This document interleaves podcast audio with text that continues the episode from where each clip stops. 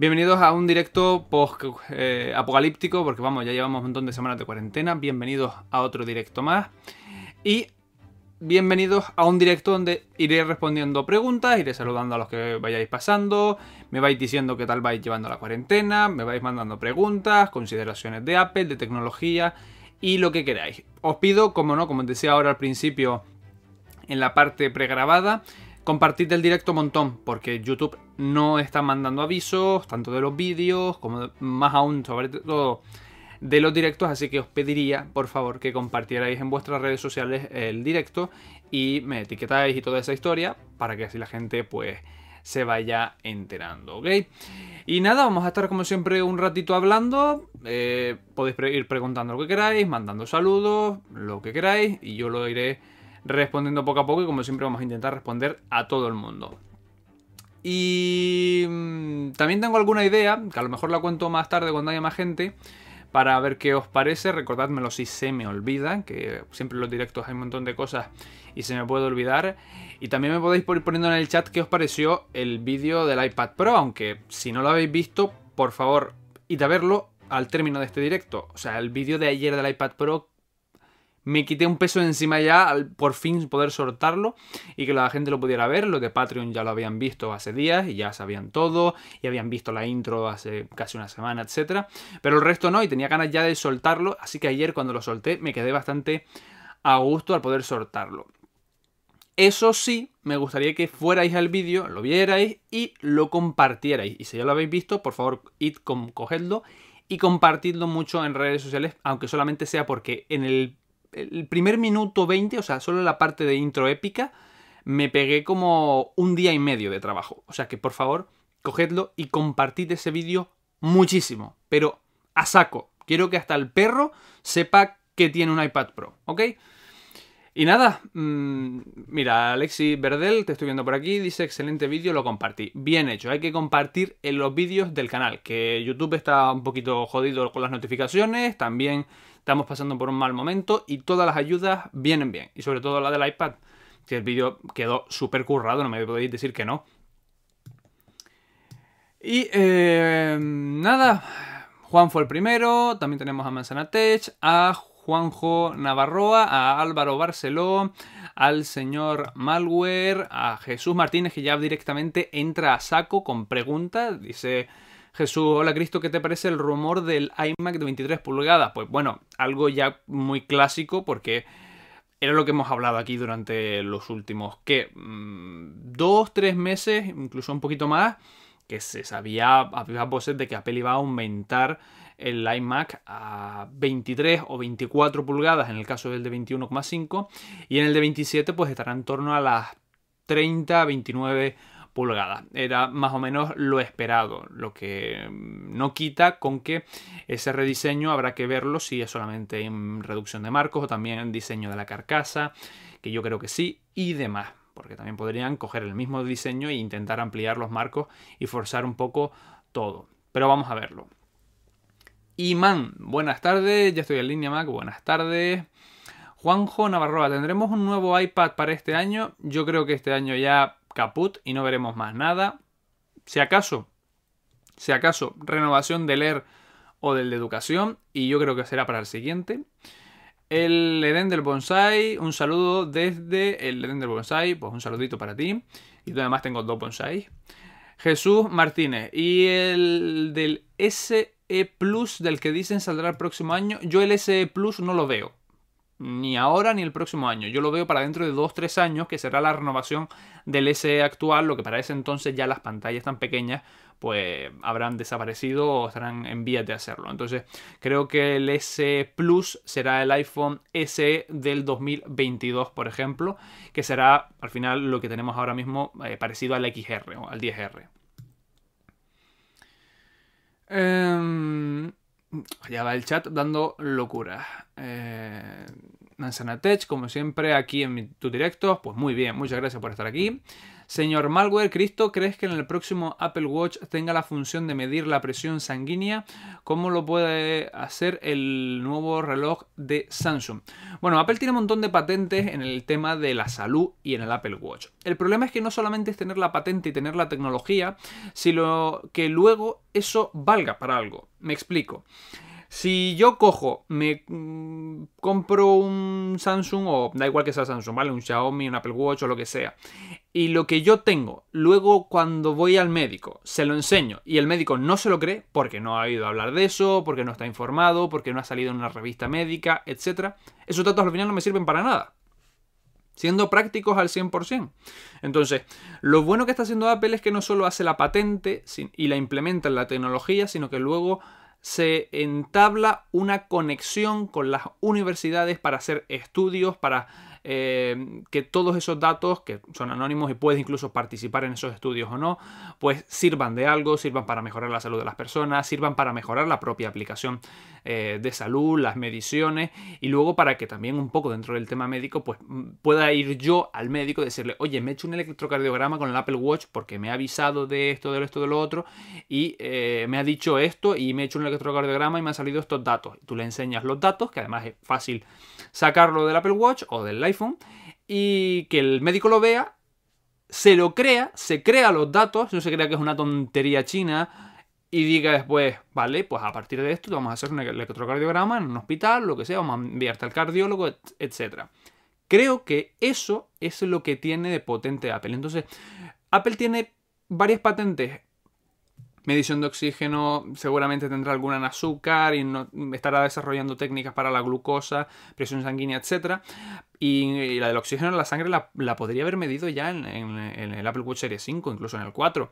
El problema es que como digo, no solo es poner y tener la patente y desarrollar rápido la, tecnología, sino comprobarlo, probarlo, que se difunda bien médicamente, etcétera, para que tenga un peso suficiente como para que sea una tecnología que llegue, se quede y realmente se use. Y no que salga en un modelo y luego nadie le haga ni puñetero caso. Que creo que es lo que muchas veces pasa con ciertas tecnologías. Que ojalá Samsung le vaya genial con él, con la suya, porque son temas médicos y ahí todo lo que vaya bien, pues genial para todos. Pero lo importante es llegar, quedarse y que sea útil y pragmático, no simplemente que llegue y desaparezca.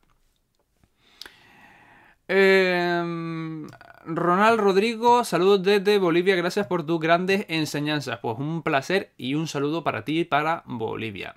Mira, aquí tenemos al compañero, al compañero Yoyo Fernández por aquí. ¡Qué honor! Yoyo, al final llega hasta la sin hueso, ¿eh? A ver, Herbert Leiva. El, por cierto, Yoyo Fernández tiene un podcast que sobre todo mm, los que os guste Linux y compañía, Yoyo sabe un huevo. Yo un día lo voy a traer aquí al canal a que nos hable un rato de Linux porque yo no tengo casi ni pajolera idea. Así que os lo digo. Decístelo en el chat o en su Twitter eh, a ver si queréis que venga. Que yo por lo menos digo que ya, Yoyo, te estoy invitando. Si me estás viendo, te estoy invitando directamente. A ver, ahora sí, Herbert Leiva. El Apple Pencil puede utilizarse para crear recordatorios desde la app recordatorio de Apple. Pues mira, yo no lo he probado con recordatorios nunca, porque yo recordatorios no tecleo. Mm, así que no te sabría decir ahora mismo cómo va, porque yo normalmente lo hago con Siri. Le digo, ponme un recordatorio tal día, tal, tal, tal, tal, tal. No lo hago vía teclado. Eh, ¿Es posible aplicar Vancouver en Word del iPad? Pues no lo he probado. Alexander Reyes, eh, Vancouver. Me suena, pero ahora mismo no sé de qué. No, me suena lo de Vancouver, pero ahora mismo no sé de qué te refieres con eso. Didier Morilla. Saludos desde Suiza. ¿Crees que el nuevo Apple Watch será redondo? No. Ya lo he explicado un montón de veces. El Apple Watch es cuadrado y tiene esa forma porque aprovecha mejor el texto. Si tú pones un Apple Watch redondo, en la parte de arriba, donde está la curvatura, hay trozos que no puedes leer. Si por ejemplo fuera cuadrado, si por ejemplo fuera como esto, pues aquí puedes leer algo, pero si esto se corta aquí y es redondo, pues la parte de arriba simplemente es muy pequeña para una palabra muy pequeña o algo así. Entonces aprovechan el Apple Watch de forma cuadrada mucho mejor con la parte del texto y por eso tiene esa forma eh, cuadrada con la esquina un poco redondeada. Que yo creo que es un acierto, porque puedes ver muchas más partes de pantalla. Eh, Minabo dice... aquí hay un troll que ha llegado al chat, me lo he comido con papas, no te voy a decir que no. Quiero un iMac. Espero eh, un poco eh, o compro el de ahora. Quiero el de 27 para tareas cotidianas, ofimática y edición de vídeo. Recomendación, ¿cuál es mejor? MacBook y monitor. Gracias y enhorabuena. Hombre, es que tú pides muchas preguntas y muchas cosas. A ver, vamos a empezar. El de 27, tareas cotidianas, es ofimática y edición de vídeo, ¿a qué nivel? Porque ya la edición de vídeo ya no son tareas cotidianas y sobre todo dependiendo del nivel, la exigencia, la regularidad, el tipo de vídeo, de qué cámara, qué formato. Vamos a empezar por ahí. Y luego, ya lo de eh, si es mejor MacBook y monitor, pues yo la verdad prefiero un iMac, sobre todo para la edición de vídeo, porque ya no vas a tener un procesador de eh, portátil, sino vas a tener un, un, procesador versión escritorio, y eso te va a tirar bastante más. Y luego con el tema del recalentamiento, la cosa térmica y demás, pues va bastante mejor. Señor Malware, ¿ya hay algún rumor de Apple Glass lente de realidad virtual? Sí, a ver, rumores hay. De hecho, Mark Gurman en el podcast de Apelianos lo dijo. Y también había evidencias que también se dijo en Apelianos eh, por parte de Guillermo Rambo de que algo había en el sistema. Parece que las hay. Que en principio iba a venir ahora este año, a finales de ahora 2020, lo que con todo esto hay algunos que están empezando a decir que llegará un poquito más tarde, de que posiblemente sea 2021 por todo esto. Y porque es una tecnología que, si nos ponemos a hablar de eso, dejadlo ahí en comentarios si queréis que hable de todo esto, eh, tiene unas particularidades muy, muy, muy grandes. Hay un montón de cosas que Apple tiene que analizar antes de sacar un producto como el Apple Classic. Casi, diría yo, más que si lanzara un coche. Imaginaos. Eh, Yukio dice, hola Cristobeca, tengo un iMac, se ha quedado en inicio, de ahí no pasa. Para eso hay vídeos de eh, problemas al iniciar el Mac, de símbolos del sistema y demás. En los directos no se resuelven cosas técnicas, para eso están los vídeos resolviendo las cosas técnicas. Saludos desde Bilbao, pues un saludo a todo el País Vasco. Ah, Sabéis que quiero ir. Mira, tenemos a Yoyo, dice a la sin hueso, exacto. Eres, es, la sin hueso es la mejor hora para hacer un directo y para decírselo a alguien. O sea, eso es la leche. Y gracias por la invitación. Pues ya sabes, invitadísimo. Cuando me diga, me mandas un privado por Twitter y quedamos y hablamos de Linux. Que yo no tengo ni idea o mucha idea y seguro que hay gente que tampoco tiene eh, idea. Manzana Tech. ¿Qué opinas del rumor del AirTag? ¿Crees que lo veremos en la WWDC? Por el tipo de producto, dado que es un producto nuevo al que Apple querrá darle mucho bombo, mm, eh, revolverlo publicitariamente, darle marketing, darle pomposidad, yo creo que irá a septiembre. Porque septiembre es esa eh, conferencia que no es para, por así decirlo, un público determinado, que va, serían los desarrolladores en la conferencia eh, de junio, la WWDC. Y la de septiembre es más para el público medios, el público normal, etc. Y esa es en la que Apple puede meter el One More Thing, que es eh, lo que al periodista le gusta, lo que a mí me gusta, lo que a nosotros los Apple maníacos nos gusta, etc. Que da chispita, ¿no? Que da como cosilla y da sentimiento. Entonces, eh, esa cosa yo creo que la veremos más orientada en septiembre. Y por eso creo que los AirTags, aunque Apple los tiene que tener más que listos y seguramente preparadísimos para lanzar en junio, creo que se van a esperar a septiembre, que es un poquito más y ya sale junto con el nuevo iPhone, nuevo Apple Watch y tienen ahí un, buen lanzamiento. Yo creo que lo veremos ahí. Ahora, los designios de Apple con el maldito virus son inescrutables. En cualquier momento podemos ver cualquier cosa. Para eso hay que estar atento al canal. Señor Lorm, hola Cristo, ¿me recomiendas un iMac del 2019 o espero que Apple saque alguno en 2020? Hombre, depende de tus necesidades. Es que, como siempre os digo, dadme un poco más de datos de casuística vuestra y a lo mejor os puedo decir un poco más. Porque es como, yo por ejemplo tengo uno del 2013 y ahora mismo podría comprarme uno y también podría esperar. Entonces, dadme un poco más de datos de vas muy forzado con el tuyo, se te está rompiendo, vas holgado, tema para qué lo quieres. Un poquito más de Em, Alexander Rice, Vancouver es el estilo del documento así eh, como APA en Word, ¿no? No tengo ni idea. Yo lo de eh, mm, cosas de procesadores de texto y demás no, no, soy muy, muy a saco con ello porque hago lo que haríamos cualquiera. Entonces, eso no lo sé. No voy a decir lo que no tengo ni idea. El que preguntó antes por el iMac o monitor o portátil con monitor, etcétera, dice que edita vídeo en 1080. Bueno, para vídeo 1080 con el iMac de 27 de ahora va, va sobrado. Ahora, como acabo de decirle al otro compañero, la cosa es, ¿puedes esperar? ¿Puedes esperar a noviembre? Que dijo Pedro Aznar que saldrían los nuevos iMac y que en principio septiembre, octubre, noviembre es cuando veríamos esos nuevos iMac. ¿Puedes esperar hasta entonces? Porque aunque sea renovación interna o sea renovación interna y externa, ya es una renovación de al menos un procesador con una generación más actual. Posiblemente veamos la desaparición de los Fusion Drive y directamente tengamos SSD. Eh, no creo que pasemos a DDR5 en la memoria RAM, pero bueno, a lo mejor eh, en las versiones de 27 ampliada podríamos verlo. Mejor gestión del calor, mejor cableado, posiblemente a lo mejor un aumento de, los, eh, de la pantalla, por lo tanto reducción de marcos. Son, si esas cosas te llaman la atención, pues entonces espera.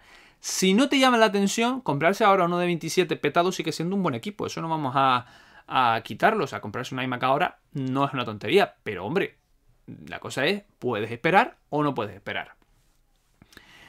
Carlos Calice, ¿qué nos cuentas de la batería del iPhone SE? Este aspecto me echa para atrás igual mejor el 10R. Bueno, ya vamos a entrar en polémica. El iPhone SE 2020. La polémica del siglo por la batería, el diseño y demás. Bueno, vamos a hablar de la batería, que es lo que ha comentado Carlos. Vale. Es verdad que en números tendría más o menos la misma capacidad que la que tiene el iPhone 8. Pero ocurre una cosa muy importante. Y es que ya no importa tanto cuánta batería tenga, sino la gestión de la eficiencia del procesador. Porque el iPhone SE, en términos de rendimiento comparado con el 8, por el chip A13, la gestión de la energía y por lo tanto el consumo de la batería es muchísimo mejor. Entonces, a misma batería, mejor gestión del consumo, menor eh, problemas a la hora de consumir, también el tema del calor, etcétera, provoca que tengamos mayor eh, capacidad de batería en cuanto a horas. Si va a ser mucho o no va a ser mucho, hombre, no va a ser un iPhone 11 Pro que te va a durar día y medio y compañía, eso no lo esperéis pero sí va a ser el dispositivo que te pueda llegar relativamente bastante bien a final del día para cargarlo a final del día, eh, sobre todo utilizando el ahorrar batería cuando pase del 20%. Ese es el iPhone SE, pero es que por 500 euros no podemos pedirle mucho más. Así de claro. Entonces, ¿El tema de la batería te echa para atrás? Bueno, si tú al final del día con un iPhone normal, que no sea de los nuevos, nuevos, 11 Pro, 11 y demás, llega más o menos bien a final del día, el SE te va a dar eso y a lo mejor incluso un poquito más, porque como digo, la gestión de la 13 es mucho mejor en el tema de eh, la batería y del consumo energético. ¿Que podrían haberle puesto de más? Pues bueno, ya eso es otro tema que me pediréis ahora en el chat si os parece. Didier Morilla dice que ok, gracias por la aclaración, un placer. Samu dice, Jobs ha provisto. Habemos rumores del Mac con procesador ARM. ¿Qué se sabe acerca de él? Gracias máquina. Pues mira, si os gusta, eh, me lo ponéis en comentarios aquí también en el chat, porque yo lo veré y os traeré un vídeo esta semana de todas las implicaciones de todo eso. Que de hecho, de casualidad, cuando saltó la noticia esta semana con Mark Gurman, eh, me pilló en una charla de Patreon en Skype y estuvimos como dos horas dándole al pico de las implicaciones que llevaba eso. ¿Qué se sabe? Mark Gurman dio una información que ya sabíamos del pasado, que Apple estaría trabajando en principio en procesadores ARM, para quien no tenga idea, son los procesadores con una arquitectura eh, como la que tenemos en el iPhone, como la que tenemos en el iPad, etcétera, desarrollados por la propia Apple. Y esta arquitectura ARM lo que conlleva es que tiene un menor consumo energético, menor calor, pero son algo menos potentes que los que tiene Intel, que son eh, arquitectura X80 y, joder, 86 y 87, no me, ya no me acuerdo. Entonces, ¿qué pasa? Que ponerla en un móvil, bien, ponerla en un tal, bien, pero por un ordenador, mm, mm, mm, todavía eso no está muy, muy estudiado. Y Apple lo que intenta es tener sus propios procesadores, también diseñados por ellos, con esta arquitectura ARM, que les va a consumir muchísimo menos, les va a dar menos calor, pero intentar que sea tan potente como un ordenador con procesadores Intel o AMD. Esto hasta hace muchos años era impensable, porque había muchas diferencias entre los tipos de arquitectura, pero cada vez ha ido poniendo más las pilas el mundo de ARM y llegando a acercarse más a los eh, procesadores de Intel para que lo tengáis claro. ¿Qué ocurre? Que sabíamos que Apple estaba trabajando en eso, pero Mark Gurman esta semana dijo más datos, y es que Apple estaría trabajando en tres procesadores, no uno ni dos, tres procesadores distintos y que habría algunos de 12 núcleos. Además, dio fechas 2020, 21 y 22, que pueden ser los años en los que empecemos a ver algunos dispositivos que vayan entrando con ese nuevo procesador ARM. Yo veo claramente una entrada en el MacBook Air, pero de calle. Ese cae fijo. Y luego estoy pensando en el Mac Mini. Además, Mark Gurman dice que todo este proyecto le pone nombre. Nombre de cómo lo denominan internamente en Apple. Que es gracioso, es un nombre curioso, porque el proyecto se llama Kalamata.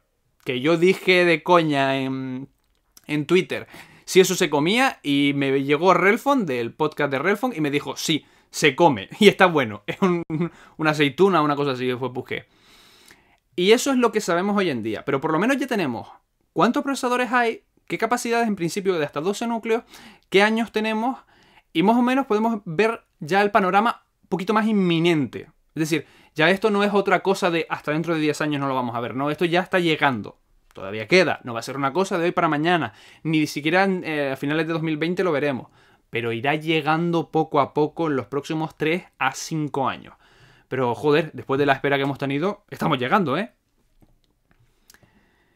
Bueno, yo creo que con eso, Samu, te he contestado. Y si no, me pones más cositas y vamos respondiendo lo que sabemos hasta ahora, ¿vale? Sergio Núñez. Hola, Cristo, un buen micro de corbata para conectar mi, a mi iMac. 2019 para videoconferencias y discursos y grupos.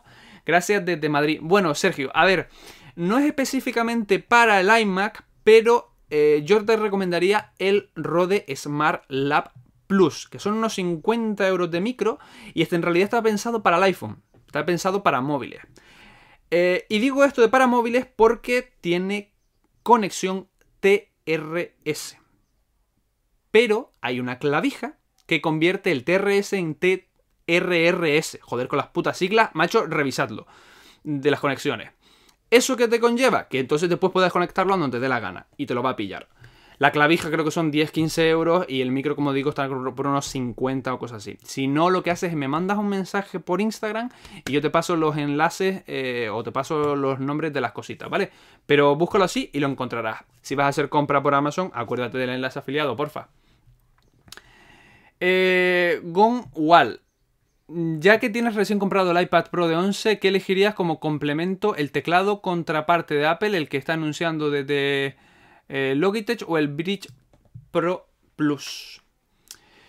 Como complemento a este iPad Pro hay que pensar bien en lo que uno va a trabajar y no lo que va a probar si trabaja. Es decir, si yo todos los días utilizo el Apple Pencil y yo una vez al año escribo en el teclado del iPad, entonces no te compres el teclado porque no tiene lógica.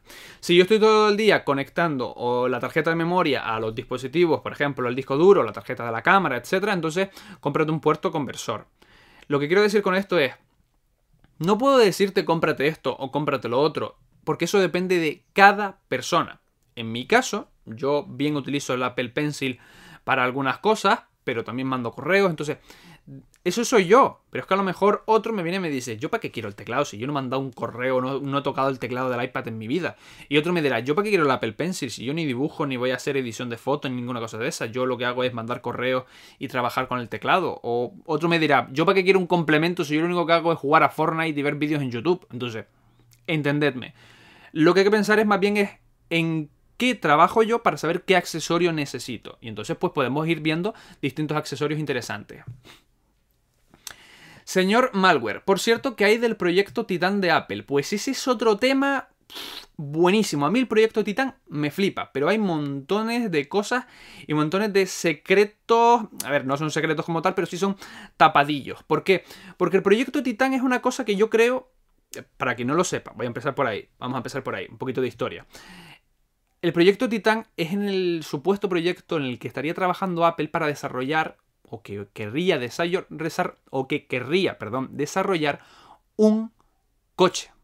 Un coche, no se sabe si completo, con sus ruedas y con su todo, y meterse en el mundo de la automoción, o desarrollar un concepto de software y de un par de cosas para meter dentro de los coches inteligentes.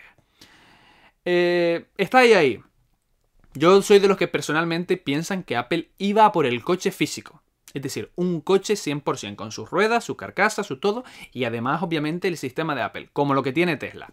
Yo pienso que iban por ahí porque contrataron ingenieros de Volkswagen, de Porsche, de Audi, de Tesla montones. Eh, contrataron ingenieros para que crearan motores eléctricos y tienen patentes sobre eso. También contrataron gente de la industria de la automoción a patadas. Y luego también contrataron gente especialistas en baterías, que muchos de ellos eran los ingenieros de Tesla que desarrollaron pues, las baterías de Tesla y demás. Entonces, yo soy de los que piensan que hubo una cosa física y que se probó. De hecho, Apple llegó a ser, en el tema de registros, la empresa con más coches autónomos registrados. Nunca se vieron porque eso se probó, si es que se probó, vamos a dejarlo supuestamente, dentro de naves industriales totalmente cerradas y opacas. Eh, pero para mí sí que hubo algo físico detrás, eso seguro.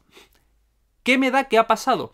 Que han visto que era un mundo muy complejo, porque el sector de la automoción está muy, muy saturado. Todo el mundo está metido, etc. Lo que pasa que Apple yo creo que quería darle una visión un poco más eléctrica, más ecoeficiente, más Tesla. Para ser claros y sinceros, directamente lo que tiene Tesla ahora mismo, algo parecido ahí.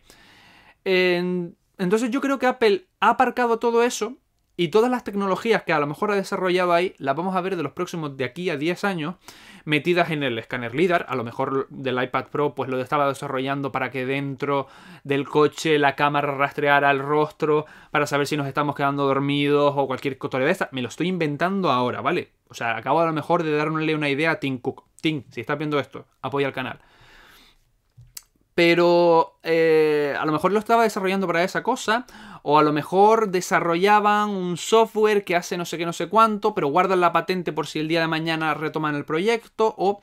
Entonces yo creo que van a ir soltando pequeñas cosas que se desarrollaron para el proyecto Titan, pero ahora se van a adaptar a los proyectos del Mac, del este, del otro y de los motos. Como por ejemplo digo, a lo mejor el líder se estaba desarrollando para el proyecto Titan para el coche para rastreo de exteriores, para rastreos interiores o para lo que fuera. Y dijeron, mira, mm, no vamos a abandonar todo el proyecto, vamos a coger esto que ya lo tenemos desarrollado y fabricado, lo vamos a mejorar aquí, aquí y allá y lo metemos dentro del iPad por ejemplo, porque de hecho el líder era una de las cosas que Tesla se estaba pensando en utilizar y no utilizaron pues por ciertas implicaciones que ya eso llevaría mucho tiempo ahora explicar en una sola pregunta. Entonces, yo creo que el proyecto Titan está relativamente parado en la parte física, pero que ahora se van a empezar a aprovechar de todas las patentes y cosas que hicieron en el futuro. Y también puede ser que veamos que salían pues con Tesla o con otro para venderle parte de las patentes y que veamos un Tesla a lo mejor con un software de Apple, por ejemplo. Y yo creo que con eso ya he dado una primera clase de Proyecto Titán. Estáis aprobados en primero de Proyecto Titán, que lo sepáis. Tenéis el diploma en vuestros correos.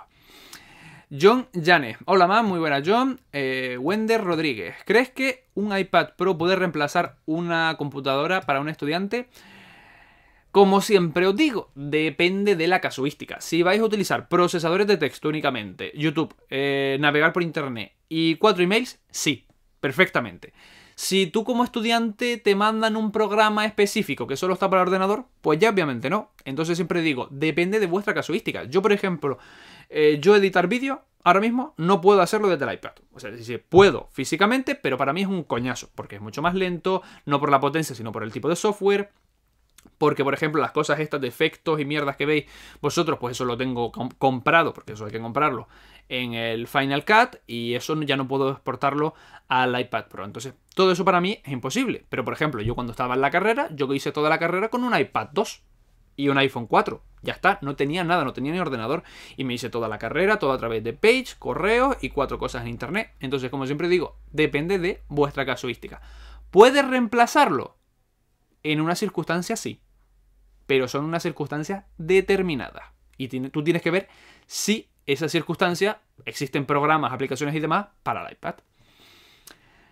Eh, Adrián Lao, se me hace raro verte con el flequillo en la frente. Mira, tengo los pelos con todo el pelo que llevo con tanta cuarentena. Desde que salga de aquí tengo que ir a ver las personas más importantes ahora mismo en mi cabeza, que son el fisio, el peluquero y el traumatólogo, porque me duelen hasta las rodillas de hacer ejercicio en casa. Es lo que hay. Os toca. Osvaldo Oviedo, pasar del iPhone 11 al SE en 2020. Hombre, si vendes el 11 a buen precio, te puedes ahorrar una. te puedes ganar algo de pasta. Pero yo, mmm, salvo que sea por eso, no me pasaría, no vería el motivo. Alejandro Javier Méndez Pineda. ¿El iPad Pro se puede cargar con el adaptador de 30, o sea, el del MacBook? No. Está limitado a 18. Si mal no, no tengo entendido. El cargador que viene en la caja, que es el de carga rápida y demás, es de 18. No, creo que no llega a 30. Eh, John Janes. Hola, Cristo Vega. Eh, me Mac me recomiendas, supongo que te refieres a MacBook o Mac, no sé, para mi día a día. Trabajo en el área de salud, hago mucha ofimática, lectura, redes sociales, películas y juego de vez en cuando a juegos en red. Gracias. Hombre, quitando el tema de los juegos, que habría que ver qué juegos y qué potencia, yo te diría MacBooker de calle. MacBooker de calle. Y si puedes, no, no pilles el i3, sino píllate el i5. Y te va a venir bien para los juegos. Pero yo creo que ese es para lo que me acabas de decir, el que viene clavado, perfecto.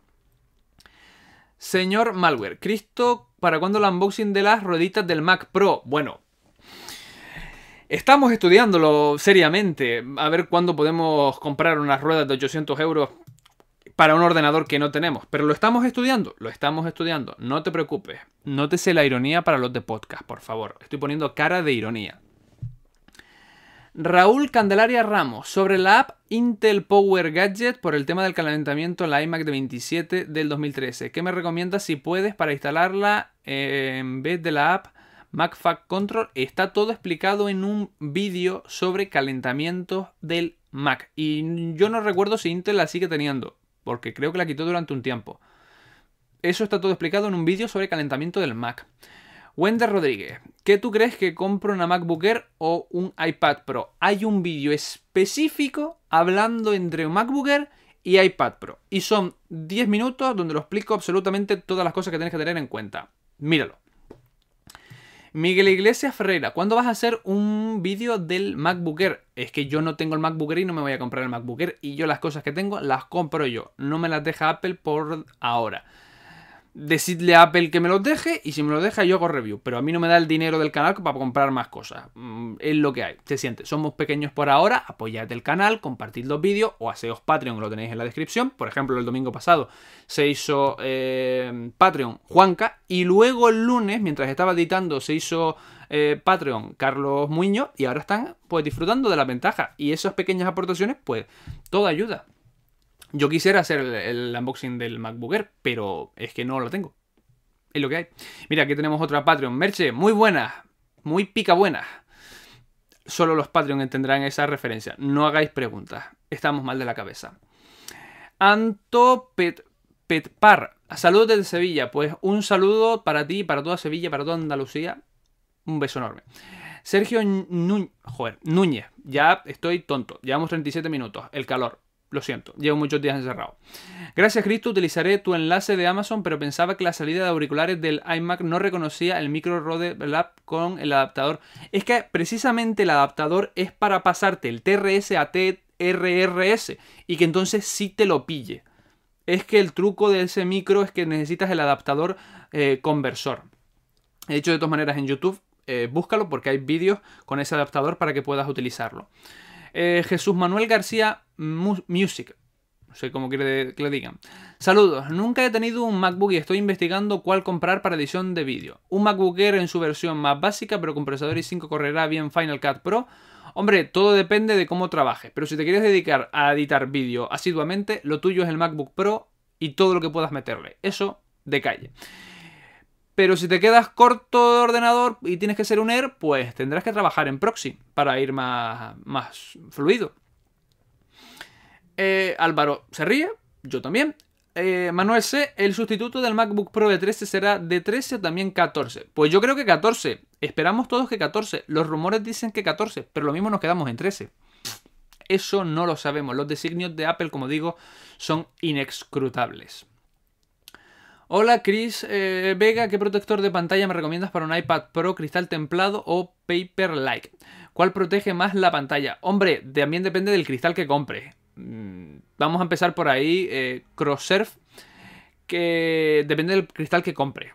Si compras un buen cristal templado, el cristal templado es mejor, protege más.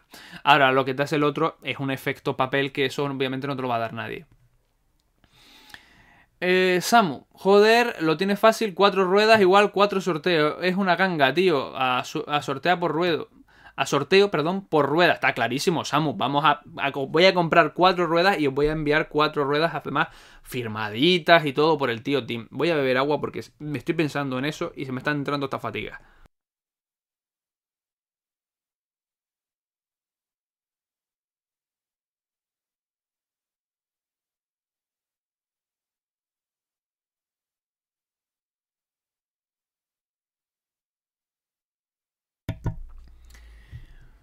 Bueno, id preguntando cositas porque estoy viendo que las preguntas están parando y si para, pues sabéis que paro el directo. Vosotras, yo sigo aquí mientras vosotros estáis mandando preguntas. Eso es lo de siempre. Señor Malware, ¿ya se sabe algo del próximo MacOS? Nombre, funciones, etcétera? No. No y no. Sabemos algo de ellos por la filtración de Night to 5 Mac.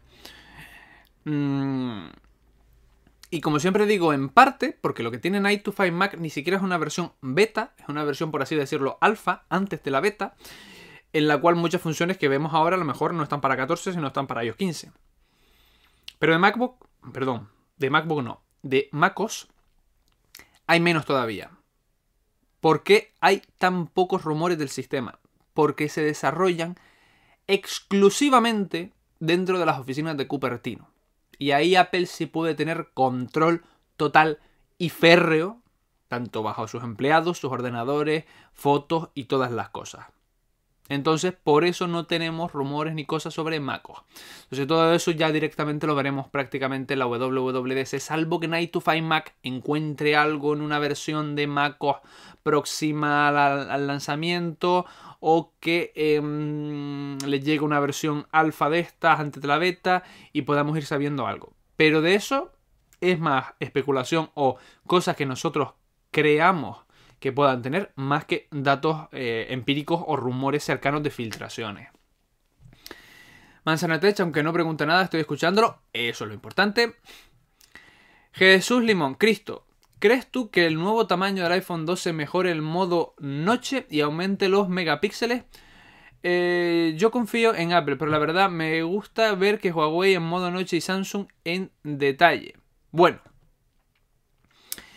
Vamos a meternos en otro charco. Voy a pisar. Voy a pisar relativamente no muy fuerte. A ver, yo he probado el modo noche del iPhone y podéis ir a ver la prueba de las cámaras que hice. Me pegué días y días probando las cámaras hasta me fui a hacer astrofotografía.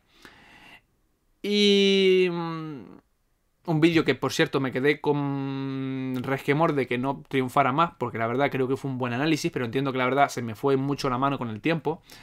Em, te entendí, Jesús Limón, con el tema de que no es tamaño, decías fotos. Te entendí que ahora te referías a, a las fotos, tranquilo. Hablando de modo noche y demás, entendía que era eh, fotos. Eh, ¿Qué ocurre? Que Apple, Samsung, Huawei y todos los demás están haciendo una cosa que se llama fotografía computacional. Es decir, que cuando yo saco una foto, no me viene directamente la foto tal cual lo recogen la información las cámaras, sino que antes pasa por el procesador que entiende que esto es un sol, esto es un horizonte, esto es un mar, esto es no sé qué, esto es no sé cuánto, por cosas que se le ha programado y se le ha dicho pues que esto es esto, esto es otro, esto es lo otro. Y a partir de ahí, pues puede hacer unas cosas u otras. Por ejemplo, si yo cojo con mi iPhone 11 Pro y enfoco la cara de alguien, pues me va a detectar que está enfocando la cara de alguien y me va a decir o me va a sugerir si quiero un modo retrato. Igualmente, si yo saco eh, el iPhone a oscuras, pues va a detectar que hay poca luz, me va a activar el modo noche y me va a dar unos segundos estimados. Cuando yo hago la foto, si veis, con el iPhone, por hablar del iPhone, ahora iremos con los demás, me hace una barra de carga y me pasan 1, 2, 3, 4, hasta 15 segundos, 20 segundos, eh, que es lo máximo que tiene el iPhone. En ese vídeo digo cuál es el máximo porque yo he llegado a ese máximo. Máximo con trípode. Para astrofotografía. Que por cierto es una astrofotografía bastante decente para ser un teléfono. ¿eh? Eh, ¿Qué ocurre? Que todo eso pasa por el procesador que coge una serie de fotos, las clasifica, hace una foto a distintos ISO, distintos diafragmas, distintas variables en fotografía, las comprime y de ahí surge una foto. Pero claro, esa foto viene tocada, ha regulado las sombras, ha regulado las iluminaciones, ha regulado los colores, ha regulado todo. Eso es fotografía computacional aplicado al modo noche, pero aplicado también a modo retrato, a HDR y a muchas otras cosas. Eh, por ejemplo, el, eh, Deep Fusion este no es sino una fotografía computacional llevada pues, a un extremo más grande. ¿Qué ocurre?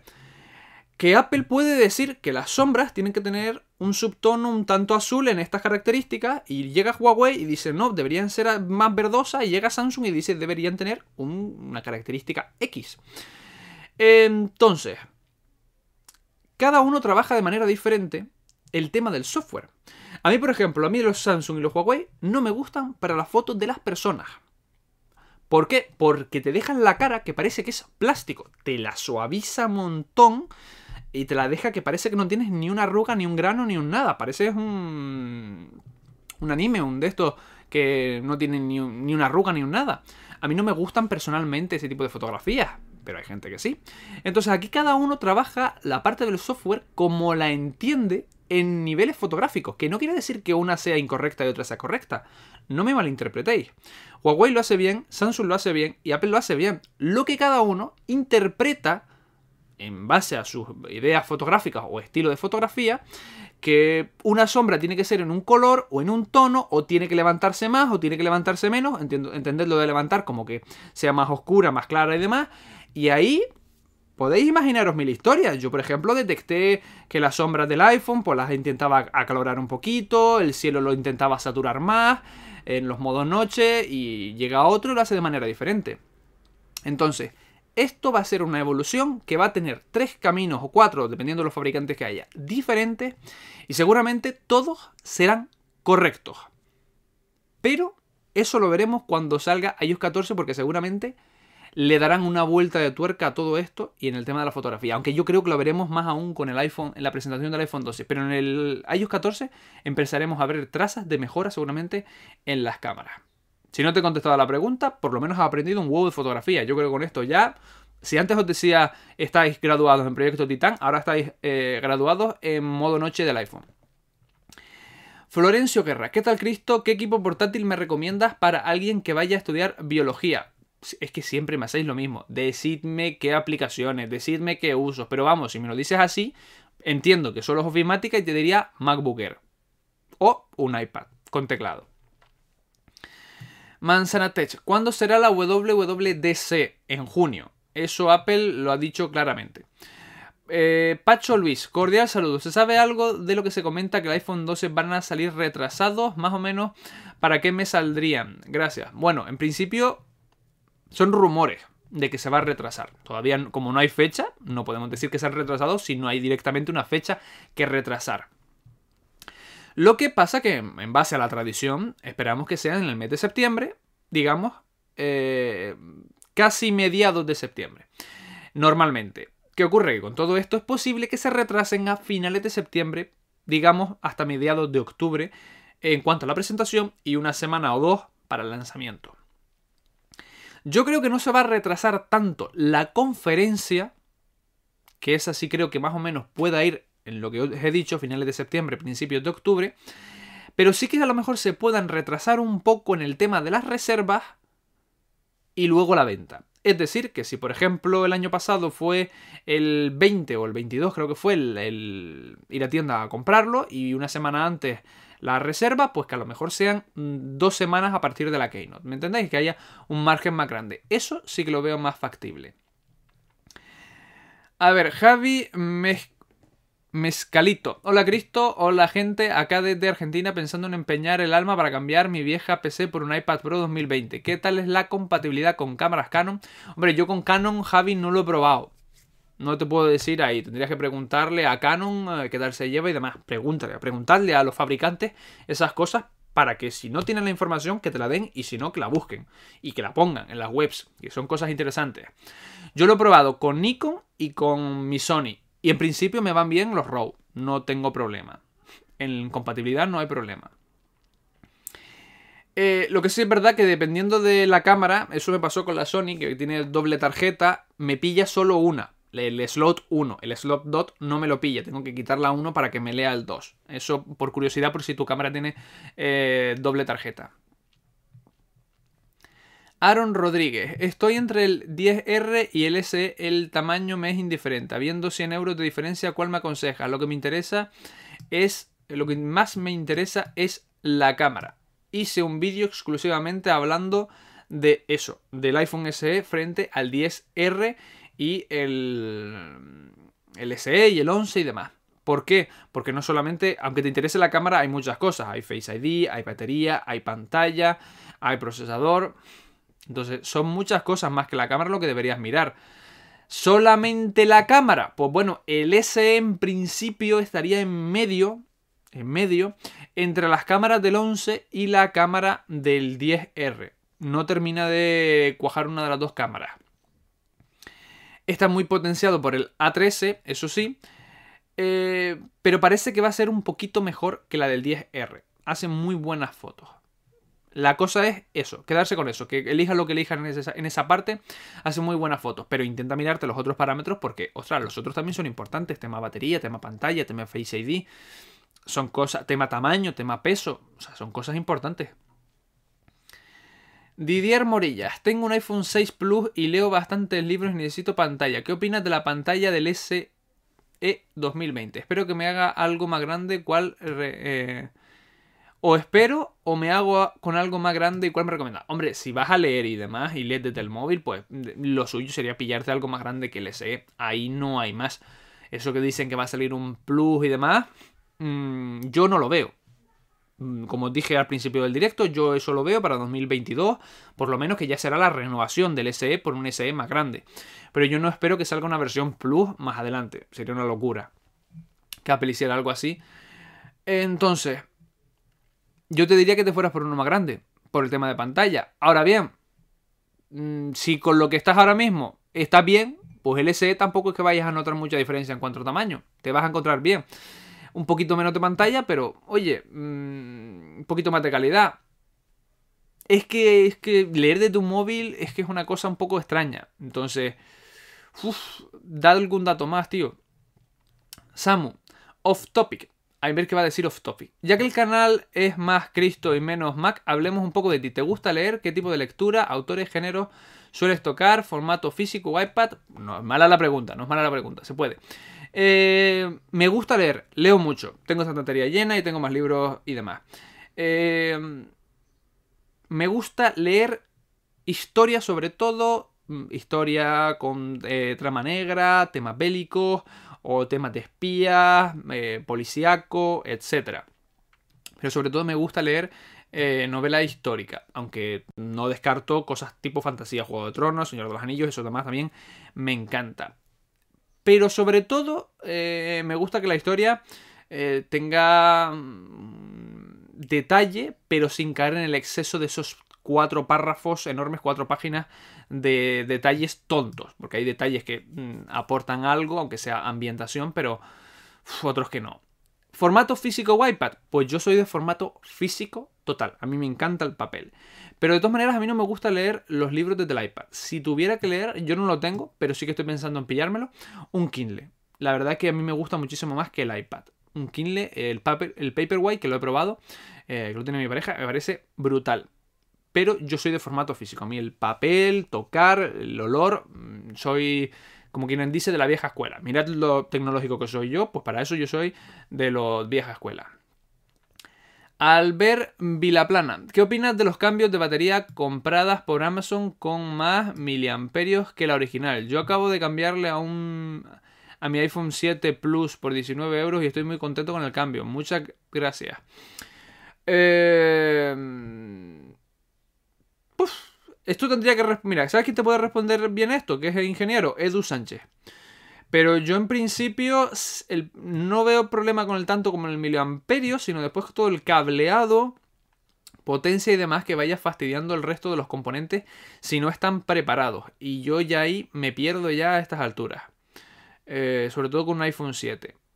No sabría decirte, me lo haces otro día la pregunta y le pregunto a Edu y te digo algo y o me lo preparo más, pero Ah, mira, mira, tengo dos de mis Patreon que me llegan tarde. Claro, como vosotros ya estas cosas las hablamos durante la semana, ha llegado Krato para baja 30 y ha llegado José Antonio Triviño. Claro, como vosotros sois Patreon, venís a las charlas semanales de Skype y luego pasa lo que pasa. Estáis bonitos, ¿eh? No os adelanto más vídeos. Por cierto, ahora voy a subir vuestras fotos, las fotos de los Patreon, a Twitter, que estamos haciendo retos semanales de fotografía con el iPhone les prohíbo hacer otra cosa que no sea con el iPhone y editada desde el iPhone. Y nos lo estamos pasando bastante bien. Señor Malware, Cristo, ¿qué piensas del nuevo mensaje de la muerte que ha estado rondando y afecta a todos los iPhone, iPad, iPod? Bueno, esto lo de siempre, cada cierto tiempo hay una cosa de seguridad que es una locura, un mensaje de la muerte, un fallo de seguridad gordísimo. Bueno, esto es lo de siempre. Yo no me vuelvo loco, simplemente sigo a lo mío tengo el ordenador actualizado, tengo los dispositivos actualizados, no pincho donde no debo, lo de siempre. Una lógica de seguridad e higiene digital mínima y básica. Víctor Santamaría, enhorabuena por el canal. ¿Tiene sentido comprar un MacBook Air con 16 GB de RAM? Quizá para que dure un par de años más eh, que uno de hecho, hombre, tiene sentido, obviamente. Es que, vamos a ver, si tú quieres un MacBook Air porque te gusta el tamaño, porque te gusta la ligereza y demás, pero quieres que vaya más ligero, pues obviamente, claro que tiene todo el sentido, Víctor. No es ninguna locura. Yo siempre digo, en cosas de estas que luego no vas a poder ampliar y demás, poned todo lo que podáis. Dejaros ahí un poquito, si podéis, la pasta, porque luego eso mm, no es modificable. Jesús Limón, gracias por tu respuesta. Un placer, Jesús. Didier Morilla, ¿es cierto que el iPhone 12 tendrá lápiz para poder subrayar? Gracias. Es una cosa que se lleva pidiendo hace un montón de años. Y yo no creo que suceda. No creo que Apple eh, pase esa barrera de permitir los Apple Pencil en los iPhone. Podría tener algo de lógica en las versiones Max, porque tiene una pantalla ya considerable, eh, pero no creo que lo haga. Otra cosa es que esté de acuerdo o no con esa afirmación, que yo por mí, que cada uno use lo que le dé la gana y deberían permitirlo. Yo no lo, creo, no lo creo que lo use, pero por permitirlo que lo tal. Pero no creo que lo hagan. Porque si no, por ejemplo, dispositivos como el iPad mini se verían un poquito, creo, a nivel de marketing, un poquito fastidiados. Entre un Max y un mini, que hay diferencias, sí, pero uff. Tomás Oliveres, ¿crees que los iPhone 12 común seguirán teniendo los marcos tan gruesos como los iPhone 11 o 10R o los eh, reducirán el tamaño de los eh, al tamaño de los Pro. Marcos laterales, yo creo que vamos a seguir teniendo más o menos lo mismo, si acaso un par de milímetros menos. Porque Apple no creo que quiera llegar hasta el límite, límite, límite de donde ya directamente el teléfono empieza a hacer eh, los 90 grados, la curva y demás porque además la parte curva, pues a mí las pantallas con, la, curvatura es al final de las pantallas de Samsung y demás, nunca me ha gustado. Pero sí que lo veremos sobre todo por la parte del notch. Ahí sí que lo veremos más reducido como ya os comenté en el canal. Si habrá diferencia entre los normales y los Pro, pues yo creo que en pantalla vamos a seguir teniendo la diferencia únicamente del OLED. Creo. Creo. Más diferencias en milímetros no creo que haya más que las diferencias en los tamaños por como las estamos teniendo hasta ahora. Creo que en esa parte van a seguir manteniéndolo al menos una generación más. Venga, bebo agua y contesto las últimas preguntas.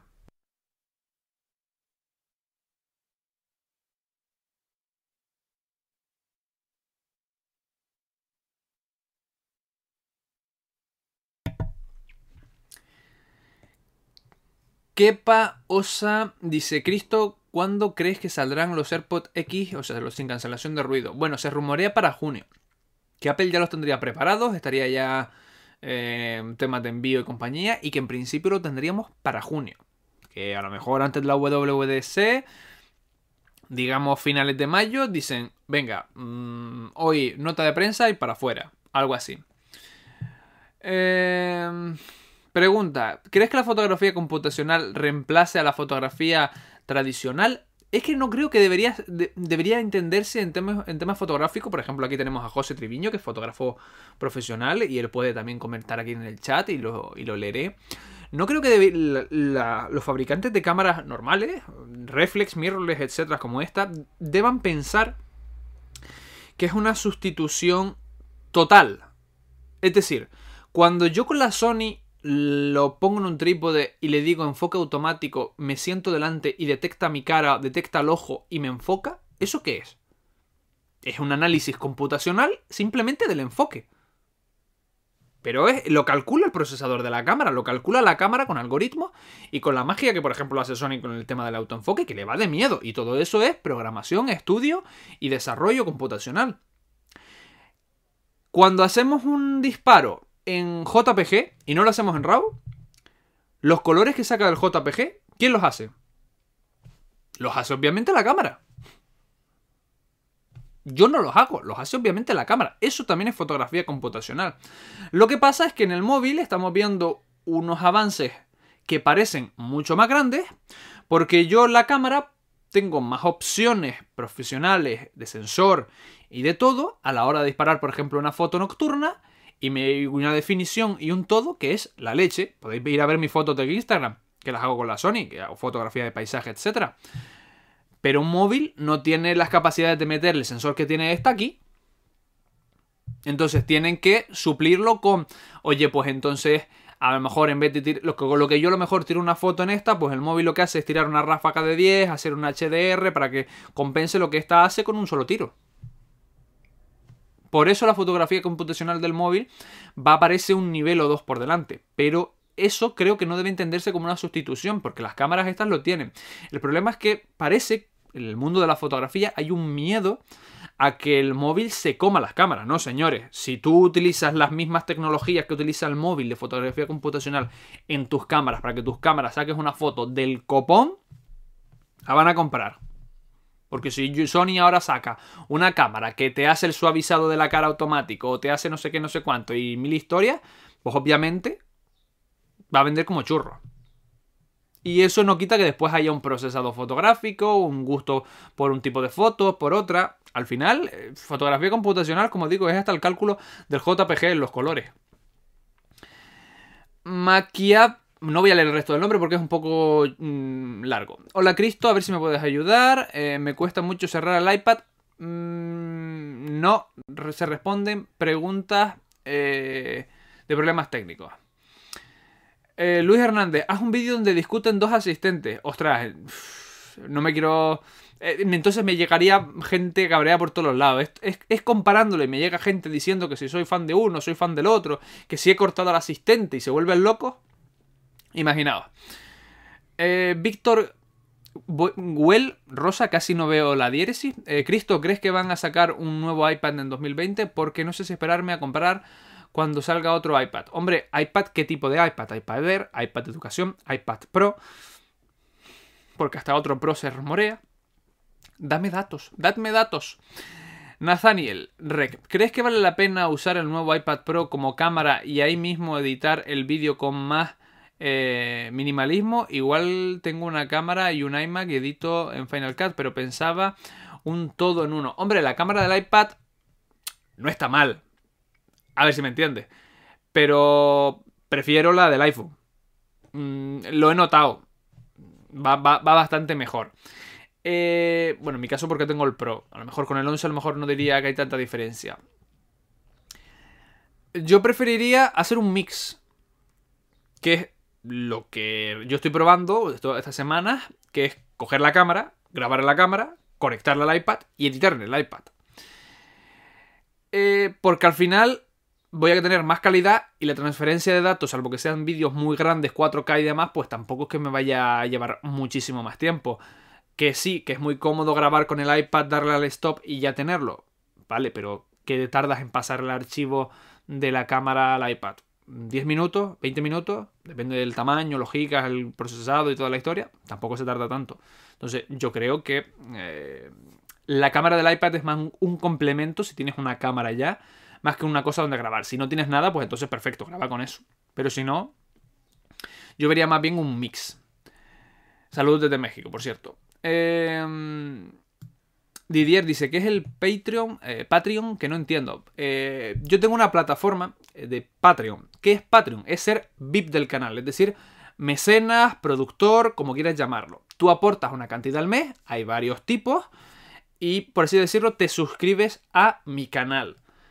¿Qué conlleva eso? Pues una aportación económica para mí al mes, la mínima están 2 euros mensuales y puedes pagar por PayPal por tarjeta, o incluso me dijeron hoy que había Apple Pay también con lo cual no es mucho, es como por así decirlo un café, después hay otras, hay dos, eh, tres, cuatro, cinco, creo que hay hasta 15, y eso me llega a mí, yo con eso pues puedo traer productos al canal, mejoras de focos, eh, micrófonos, compra de productos, eh, hago mis gastos, pero tú no, haga, no hace solamente la aportación tipo donación que aportas y ya está, sino que luego apareces, por ejemplo, en el chat, en el chat no, en, aquí en la descripción, pues apareces como destacado, apareces como creador, apareces al final de la pantalla. Eh, por ejemplo, te puedes participar en los retos semanales de fotografía que hago en el grupo de Telegram, un grupo de Telegram exclusivo para hablar entre los Patreon y luego conmigo, a veces hacemos charlas de Skype, problemas técnicos, a lo mejor vamos a decidir un vídeo, pues planteo varios temas y los Patreon eligen el vídeo o ellos me dan ideas para ciertos vídeos, es decir, una serie de ventajas que están puestas en la plataforma. Y eso es Patreon. Ya te lo digo a ti, se lo digo a los demás. Si a alguien le apetece, pues que lo sepa que lo tiene en la descripción de este directo o de cualquiera de mis vídeos. Y cuando quieras entras y cuando quieras te vas. Eso es lo mismo. Si un, dentro de dos tres meses entras y ves que no te gusta o que ya no puedes económicamente o lo que sea, lo dices sin problema. Oye, me doy de baja por esto, por esto, por esto y te vas. No hay problema ni mal rollo con eso. Eso es ser Patreon. Es ser VIP, productor del canal. A ver, el chinito cool. Me gusta el nombre, está simpático. ¿Crees que vale la pena el iPad Pro del 2017? Ahora yo me pillaría el 18. Ahí sí que veo diferencias. 18. Jesús Limón, Cristo, me compraré el próximo iPhone 12 Pro Max. Pero en duda tengo esto. ¿Crees que el nuevo tamaño de pantalla de este mismo sea un poco excesivo e incómodo?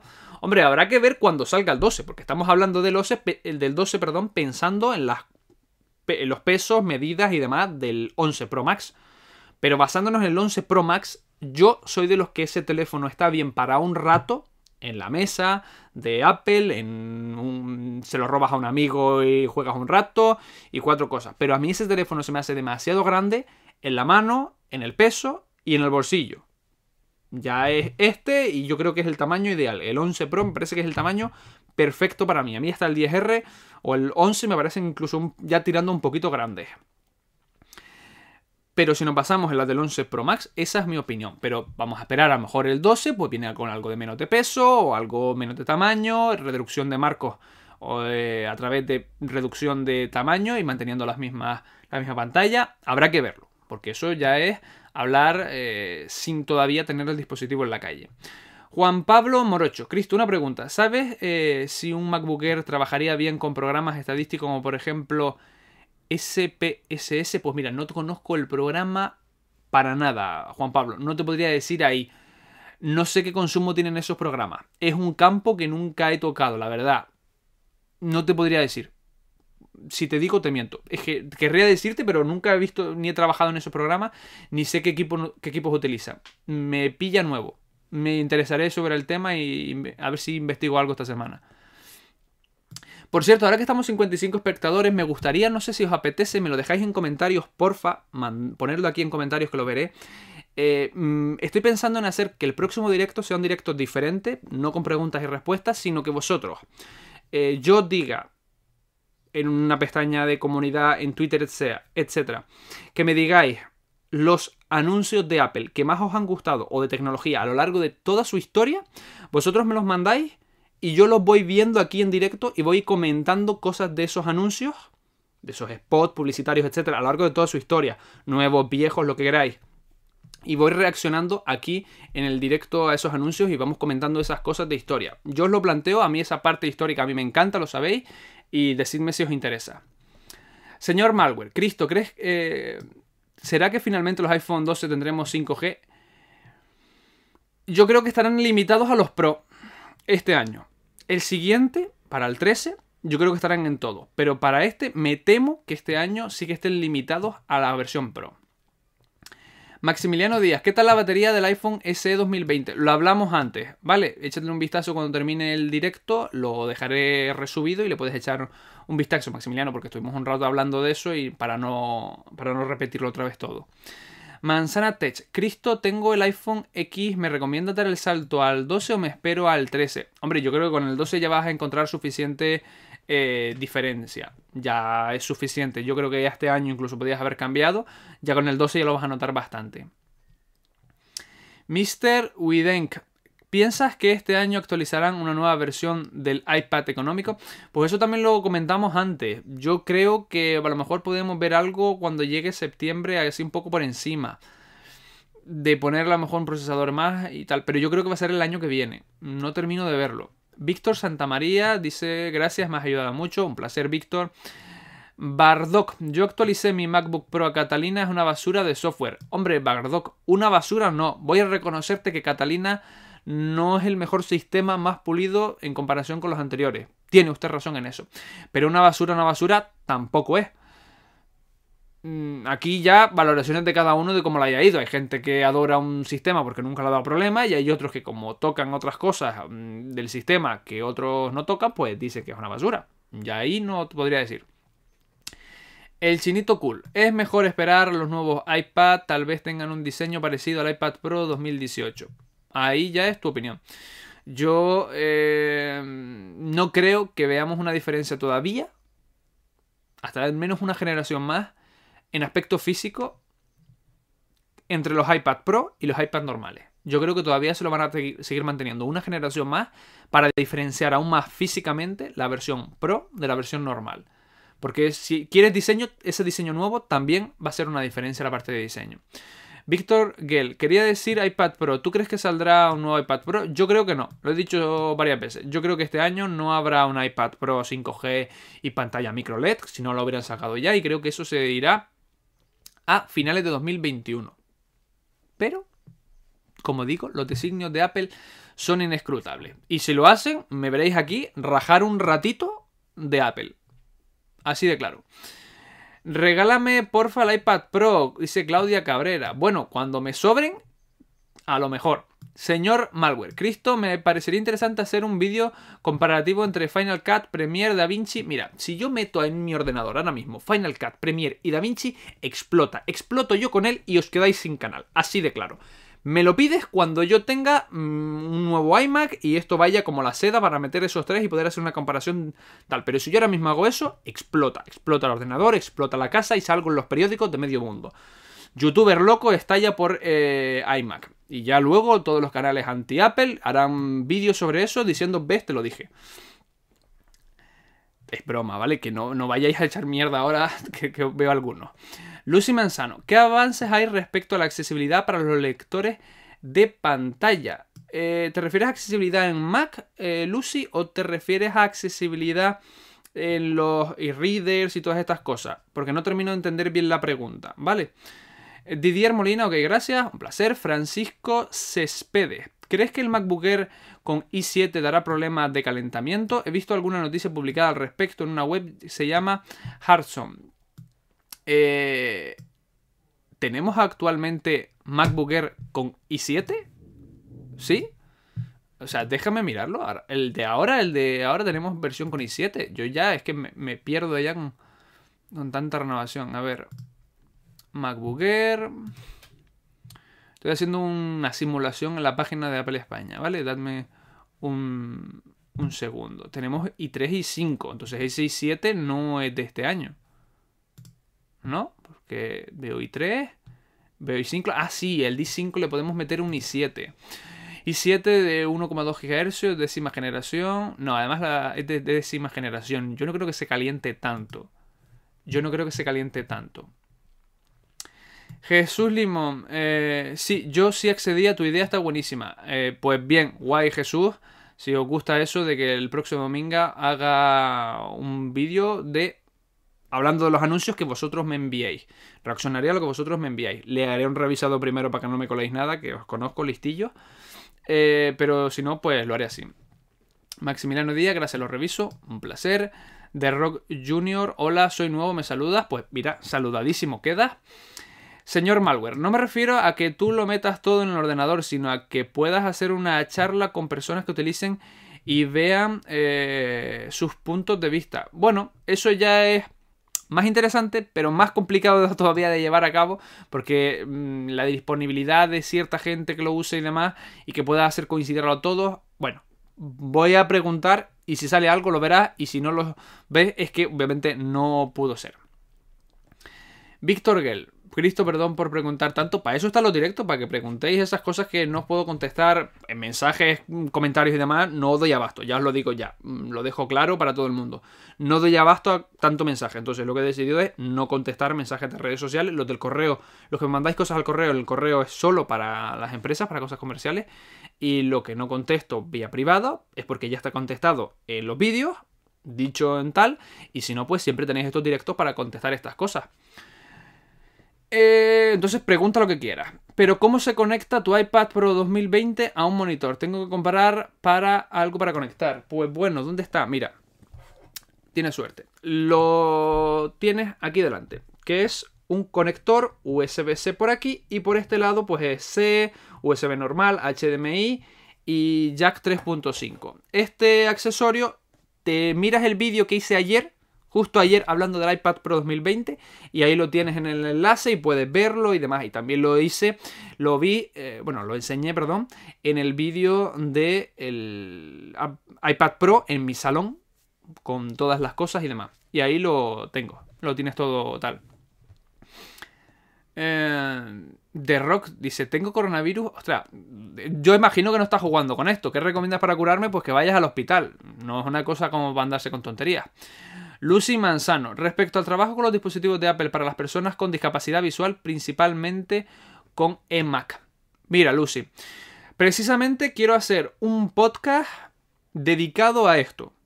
Porque yo comparado a lo mejor con personas que tengan ese problema, no voy a saber sino el 5%. Entonces, yo ya quiero, mira, voy a salir del directo y le voy a mandar el mensaje a la persona con la que quiero contactar, que es una persona que conoce este tema, que, porque tiene problemas de visibilidad y demás, y quiero hacer un podcast especial de accesibilidad en los Mac, iPad y compañía y que él, nos cuente eh, todo esto, ¿ok? Eh, César Morales, hola, buenas tardes. Tengo dudas sobre qué portátil o iMac en 2020. Bueno, bonito, barato para edición de vídeo familiar, retoque fotográfico, poco presupuesto. Joder, macho, es que César, pides un poquito bueno, bonito, barato, no existe, ¿vale? Pero dentro de tus cosas, yo, pues, yo diría que el MacBook Air o el Mac Mini.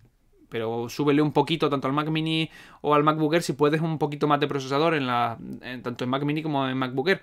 Pero yo diría que esos dos.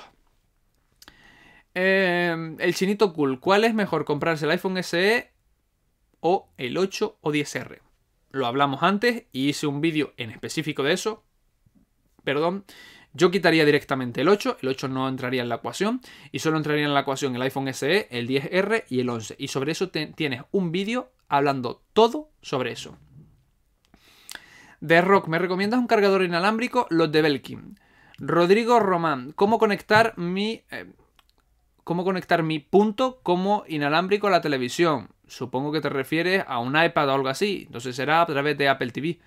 Señor Malware, ¿crees que los próximos iPhone mejoren la resistencia contra el agua, sumergirla más profundidad y más tiempo en ella? Sí, pero no mucho hasta que no veamos que desaparezca el puerto Lightning. Ahí es cuando realmente veremos muchas mejoras en, en eso de rock. Es que tengo, hombre, no son temas para tratar en un chat de rock, así que no te lo voy a contestar. Eso es ir a un médico y no tener miedo y confiar en ellos que son los que saben. No voy a contestar esa pregunta.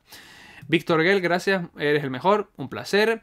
La dice Rodrigo eh, Guzmán, la computadora conectar inalámbrica a la televisión a través de un Apple TV. César Morales, gracias, buen nombre, un placer. Y bueno, llevamos una hora y 17 minutos. Yo creo que podemos ir dejando los directos por aquí. Y como siempre os digo, apoyad este directo, pero sobre todo, por favor, el vídeo de ayer, el del iPad Pro Review, que solo la intro, el minuto y medio primero, me llevo un día y pico de trabajo, por favor, id a verlo. Y si ya lo habéis visto, id ahora a compartirlo en vuestras redes sociales. Por favor, os lo pido, me haría muchísima ilusión que ese vídeo lo petara. Todo lo que pueda petarlo. Y si os interesa el canal y queréis apoyarlo, como dije antes, tenéis el Patreon aquí en la parte de abajo, mis redes sociales que ya me tenéis que estar siguiendo ahí para que os avise del próximo directo. O por ejemplo, si queréis el próximo domingo que habla, hable de los anuncios de Apple, etcétera, y veamos algunos aquí, pues ahí os diré, ponedmelo aquí. Y ponéis ponerlo ahí y demás. Y nada, muchas gracias a todos por estar un domingo más conmigo. Espero a ver espero que os lo hayáis pasado bien, que ya cuando llevo hora y media yo no sé ni hablar ya. Y nada, nos vemos en el próximo vídeo barra directo. Lo que toque mañana, los de Patreon ya lo saben. Un saludo a todos.